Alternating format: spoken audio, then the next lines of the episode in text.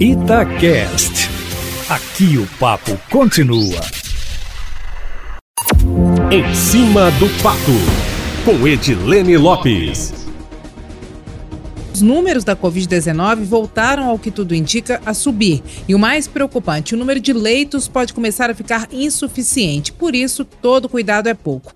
Hoje, nós acompanhamos a notícia de que o Hospital Madre Teresa em Belo Horizonte, está com atendimento de pacientes com a suspeita da Covid-19 suspenso até a próxima segunda-feira, porque a ocupação de leitos para a doença atingiu lotação máxima. Nós temos percebido, Eustáquio, e eu tenho dito aqui na coluna em cima do fato, que desde a segunda-feira, depois das eleições, eleições, nós temos ouvido relatos de hospitais e laboratórios mais cheios por causa da procura de pacientes com sintoma da doença.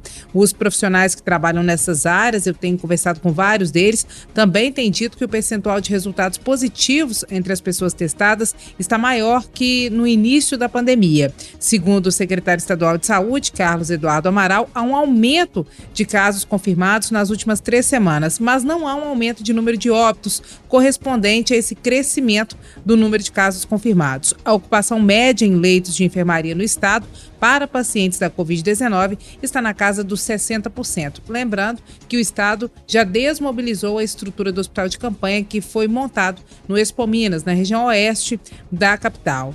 Qual que é o procedimento, Eustáquio Ramos, se a pessoa teve contato com uma pessoa infectada? É que ela se isole e, se possível, faça o teste. Se está com sintomas, que se isole, busque a ajuda médica, consulta virtual, consulta presencial e que também faça o teste. Não existe testagem em massa em Minas Gerais. Os testes são pagos em farmácias ou laboratórios e custam cerca de 240 reais. É caro, alguns convênios cobrem, mas diante da dúvida e do risco que se pode colocar às outras pessoas, quem tiver condições deve testar em caso de suspeita, né, Eustáquio? Se o efeito eleições e flexibilização do comércio vier do jeito que parece que vem, teremos um Natal sem reuniões de família, mesmo que reuniões pequenas, e o comércio fechado em alguns locais, Eustáquio Ramos ao que tudo indica. As pessoas voltaram a fazer festas e se aglomeram em bares sem máscaras, agindo como se não houvesse amanhã. E pode ser que não haja amanhã para todos mesmo, justamente por causa desse comportamento que é autodestrutivo. Lembrando que no domingo tem segundo turno das eleições em várias cidades no Brasil, dentre elas quatro aqui em Minas Gerais. Contagem na região metropolitana, Governador Valadares, Uberaba e Juiz de Fora. O eleitor deve ter cuidado redobrado, meu amigo, porque se vacilar, o jacaré abraça.